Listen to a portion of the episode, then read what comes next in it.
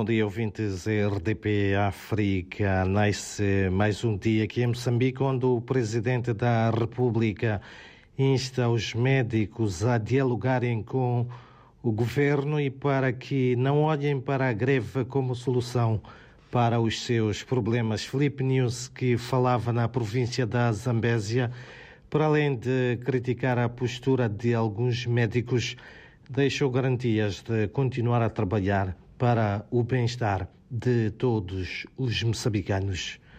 Por outro lado, a Polícia da República de Moçambique, na província de Maputo, lançou a Operação Zalala com vista a tornar as estradas tranquilas e seguras durante a quadra uh, festiva. De acordo com o comandante da Polícia, Miquichona Afonso, a corporação está reforçada com meios para melhor fiscalizar e garantir que os cidadãos passem as festas do Natal e de fim de ano de forma tranquila. Cerca de 100 trabalhadores da Distribuidora Nacional de Material Escolar Dinama estão sem salários há mais de seis meses.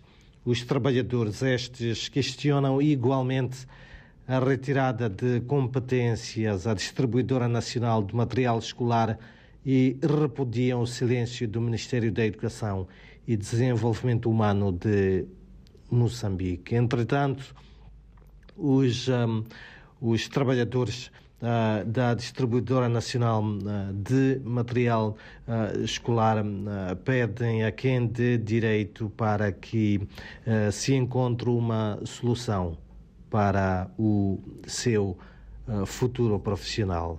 Em outras notas, dizer também que enquanto Moçambique se prepara para uma maior resiliência, é preciso temer os desastres microclimáticos, nomeadamente as tendências e as causas. Posição essa defendida pelo chefe do Departamento de Recursos Hídricos na Direção Nacional de Gestão de Recursos Hídricos, Agostinho Vilanculos, que aponta haver pouca investigação nas academias em Moçambique com relação ao clima. E mesmo para terminar, dizer que é lançada hoje, aqui em Maputo, a campanha de proteção da quadra festiva, um dia também em que o país se junta ao Dia Mundial contra a Corrupção cuja cerimónia será orientada em Nampula pelo uh, chefe uh, de Estado, Felipe uh, Nussi. São então estas algumas das notas de destaque para esta sexta-feira, em que o Instituto Nacional de Meteorologia prevê para a capital moçambicana uma temperatura máxima de 30 graus.